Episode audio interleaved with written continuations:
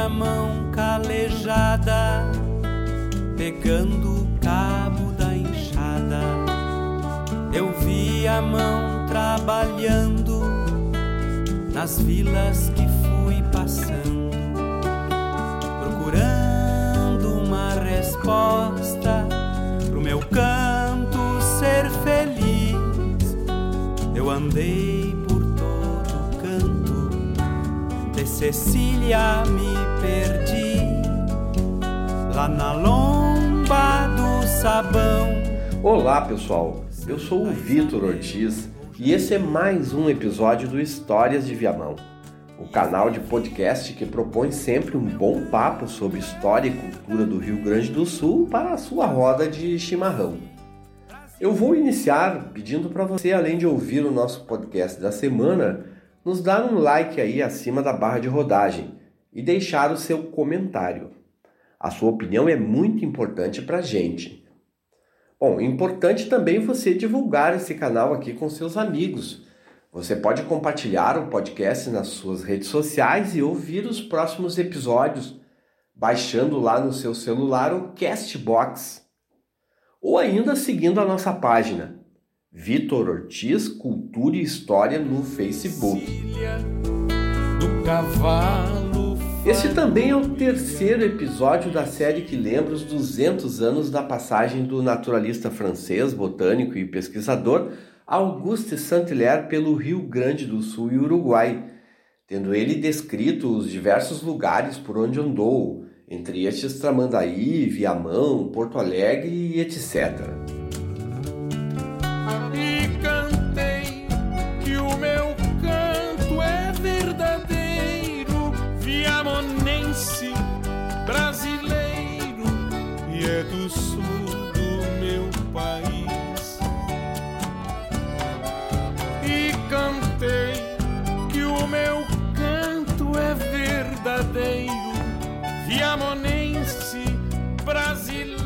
Depois de passar um dia descansando, caminhando pelos promontórios de Torres e organizando sua coleção, Saint-Hilaire seguirá sua viagem, agora rumo a Tramandaí, no dia 7 de junho, acompanhado de seus ajudantes, o tropeiro José Mariano, o índio botocudo Firmino e o negro Manuel. Com ele segue também um guia contratado pelo botânico e o pai desse guia. Segue também o carroção laboratório do naturalista. Após percorrer cerca de três léguas de praia, achamos-nos um pouco afastados do mar e entramos numa grande planície úmida. A grande cordilheira segue a oeste, quebrando a monotonia da paisagem. O terreno é bastante arenoso e, principalmente do lado da serra, áreas consideráveis são cobertas de botiá, anotou lá o francês Saint-Hilaire no seu diário. Espalhei Ele está passando mais ou menos entre onde hoje existem os balneários de Rondinha e Arroio do Sal, onde realmente parece que os morros da serra se aproximam da praia. No final desse dia, o botânico chegará a uma choupana bem simples e rústica de uma família que vive às margens da Lagoa de Itapeva, a maior das redondezas, que possui cerca de 30 quilômetros de comprido de norte a sul, por 5 de largura, 5 quilômetros, né? Entre as atuais Estrada do Mar e a BR-101, que obviamente não existiam em 1820. A lagoa segue, para quem vem de Torres, até Curumim e Terra de Areia, compondo um cenário belíssimo, com as montanhas da serra ao fundo. O dono da choupana que Saint-Hilaire descreve como bastante rústica, conta a ele sobre a existência de outros lagos nessa trilha, interligados por sangradouros, e que todos juntos podem medir 15 léguas de comprimento, ou seja, mais ou menos uns 100 quilômetros. Na altura de Maquiné, onde hoje está o túnel do Morro Alto, surge outro grande repositório de águas chamado Lagoa dos Quadros, a segunda maior do trecho, que para quem olha do lado da praia é aquela que surge ali próximo a Capão da Canoa. Mais adiante, na direção de Osório, antiga Conceição do Arroio, existem outras lagoas menores compondo a bacia do rio Tramandaí, que promove a ligação desses sistemas de águas com o mar. Conforme o site da Secretaria Estadual do Meio Ambiente do Rio Grande do Sul, essa bacia se compõe de uma sequência de lagoas paralela à linha da costa interligadas entre si, confirmando o que o morador que Saint-Hilaire encontrou nas proximidades de Itapeva disse a ele sobre a conexão dos diversos lagos. À época, ainda era de se descobrir essas coisas campeando, né, e não olhando as imagens de satélite. Bom, mas os rios tributários desses lagos, e que provêm da Serra do Mar, são o Rio Cardoso, o Três Forquilhas, o Forqueta e o Maquiné. A lagoa mais ao sul, que fecha o sistema, é a Lagoa da Cerquinha, na atual Praia do Pinhal, onde existe uma grande quantidade de cômodos de areia estendendo-se entre Cidreira e Tramandaí, que lembram os lençóis maranhenses pelo volume, pelas características e pela extensão.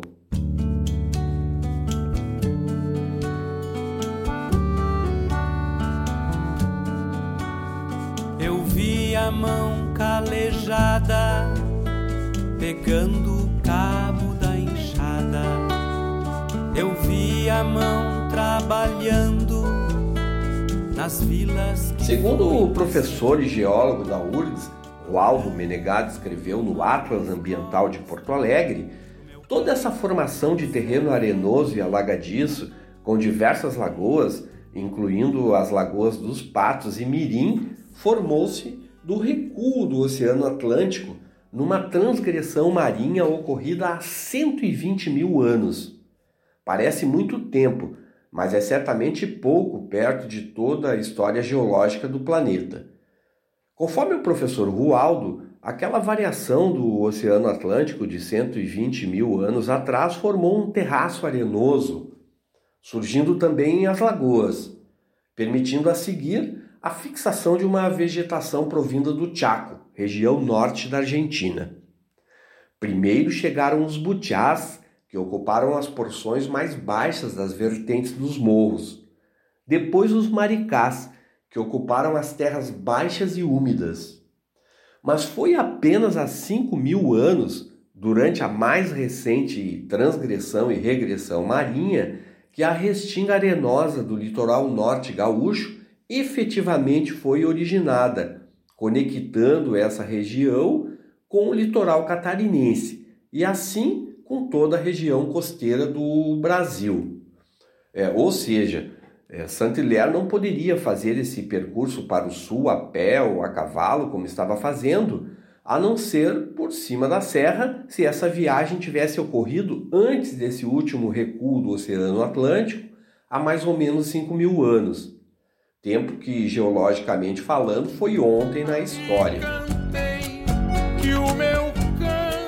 Justamente por essa estreita faixa de terra aberta entre a Serra e o Atlântico, causada pelo recuo do mar, pela transgressão marinha, como explicou o professor, foi que passaram em movimento migratório figueiras e outras espécies, prolongando um pouco mais para o sul a presença litorânea do bioma da Mata Atlântica brasileira, cuja faixa original estende-se do Rio Grande do Norte até o Rio Grande do Sul por 1,1 milhão de quilômetros quadrados, conforme registra o atlas produzido pelos professores e pesquisadores da URGS e o site do Instituto Brasileiro de Florestas, o IBF. Você encontra o acesso livre ao atlas digitalizado página por página no site da URGS, né, que é muito interessante visitar no endereço urgs.br/atlas, com muito mais informação sobre o que estamos conversando aqui.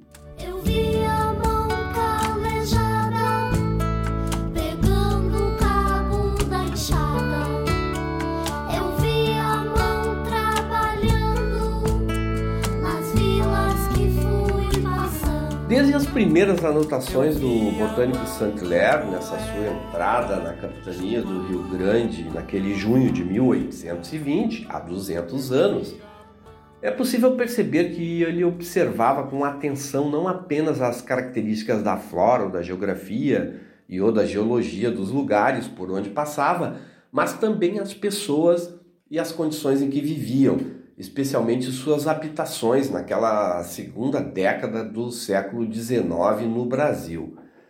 Até chegar em Porto Alegre, o naturalista vai se mostrar surpreso com a rusticidade, a precariedade ou a simplicidade das casas que encontrou, mesmo na sede de distâncias.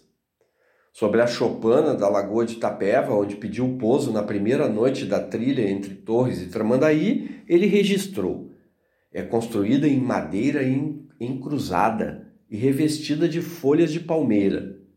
Compõe-se de um celeiro sem porta e um quarto desprovido de janela e mobiliário, onde a roupa branca e vestuário de toda a família são estendidos sob traves ele ressalta que, apesar da indigência que revela essa triste morada, a dona da casa se veste muito melhor que nossas camponesas francesas, compara. No dia seguinte, prossegue a viagem em direção ao inverno e Saint-Hilaire deslumbra-se com a vista dos lagos, planícies e montanhas do percurso litorâneo. Mas logo aparece em suas anotações a concepção euro europeia de uso humano da natureza. Esse lugar seria delicioso se os arredores do lago fossem cultivados e povoados de casa, uma vez que a mais bela paisagem precisava ser animada pela presença e trabalho do homem, registra ele. Pena o homem não ser tão cuidadoso com a natureza como deveria, né? Bom, ele e seus ajudantes vão pernoitar do dia 8 para o dia 9 daquele 1820, numa outra casa na trilha, que segundo ele estava tão próxima do mar que fez o fez anotar em seu diário. Ouvia a noite toda o marulhar das ondas, escreve em francês. Le mugissement de flot. cavalo modo como ele observa se vestem as mulheres crioulas que está encontrando no sul do Brasil não lembra as indianas, as chinesas ou as mulheres árabes muçulmanas. Lembra as europeias, as francesas. Alguns meses depois da muito difundida ida das patriotas à Assembleia Francesa no período da Revolução, o jornal De la Mode du Go de Paris promoveu um vestido de musselina branca e mangas compridas, chamado de Chemise la Constitution. Registra o livro Rainha da Moda, como Maria Antonieta se vestia para a Revolução, de Caroline Weber, editora Zahar. Nesta casa da dona, cuja forma de vestir a francesa é observada por Saint-Hilaire, quando anoiteceu, estenderam uma esteira ao chão e todos se sentaram em torno dela para a refeição. Não havia mesa e talheres eram raros nas residências mais simples nesta época. Convidaram o botânico, mas ele recusou. Pro meu canto ser feliz, eu andei por todo canto, de Cecília me vai experimentar uma noite de repouso na trilha em um lugar chamado Sítio do Inácio, no dia 9 de junho, onde encontram um preto velho que aguardava uma correspondência que estava por chegar de Porto Alegre para levá-la ao seu patrão.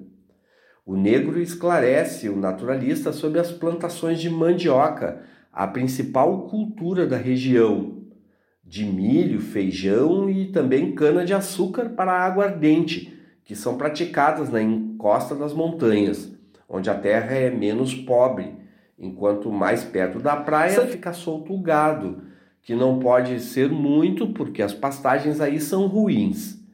Mas, como os moradores das vizinhanças são pobres demais, não podem mesmo aumentar os rebanhos, anota o botânico em seu diário.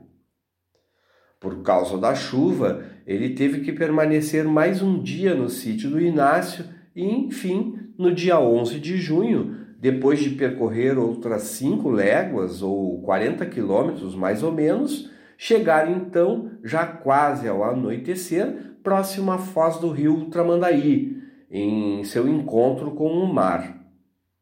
Depois de um, do dia de calmaria da chuva, entrou o vento batizado com o nome do índio pampiano minuano. Um vento oeste violento e frio. Tremia a noite toda em completa vigília, registro francês. Hoje se sabe que o minuano é um vento de origem polar, que, sobra, que sopra de sudoeste, ocorrendo geralmente após a passagem das frentes frias de outono e inverno. O vento que assovia por toda a noite na cumieira da casa. Ao levantar-me, entrei na choupana, aproximei-me do fogo e custei a me aquecer. O dono da casa ficou indignado com o meu pessoal por ter tomado os melhores lugares no galpão e se abrigado com as malas, deixando-me exposto ao rigor do frio. Registro botânico no seu diário.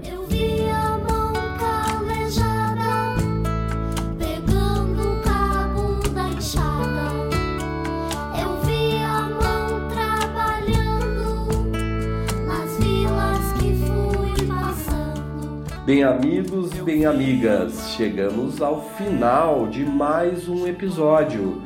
No próximo encontro, nós vamos acompanhar e contar um pouco mais sobre a passagem de Saint-Hilaire é, nos dias e nos dois dias e três noites que ele teve por volta de Tramandaí e segui-lo na direção do acesso ao Rio Grande pelos campos do Rio Capivari e de Viamão nessa esquina do Rio Grande, no extremo norte da Lagoa dos Patos, entre Santo Antônio da Patrulha e a Fazenda do Palmar. Quem conversou com vocês fui eu, e eu sou o Vitor Ortiz, e este foi o terceiro episódio do canal Histórias de Viamão, e também terceiro episódio da série 200 anos da viagem de Saint-Hilaire ao sul do Brasil, a trilha sonora é da música Viamão em Canto e Verso, do compositor viamonense Everton Ferreira. A montagem dos, dos áudios é de Bernardo Moleta. Você pode encontrar este programa no Castbox. Baixe o Castbox aí no seu celular ou então procure lá no site viamãoantigo.com.br também você pode ouvir este podcast na nossa página no Facebook, Vitor Ortiz Cultura e História. Em breve nós estaremos aqui com você outra vez para mais uma história do podcast Histórias de Viamão. De Cecília me perdi lá na lomba do sabão Santa Isabel ou Jari. E escrevi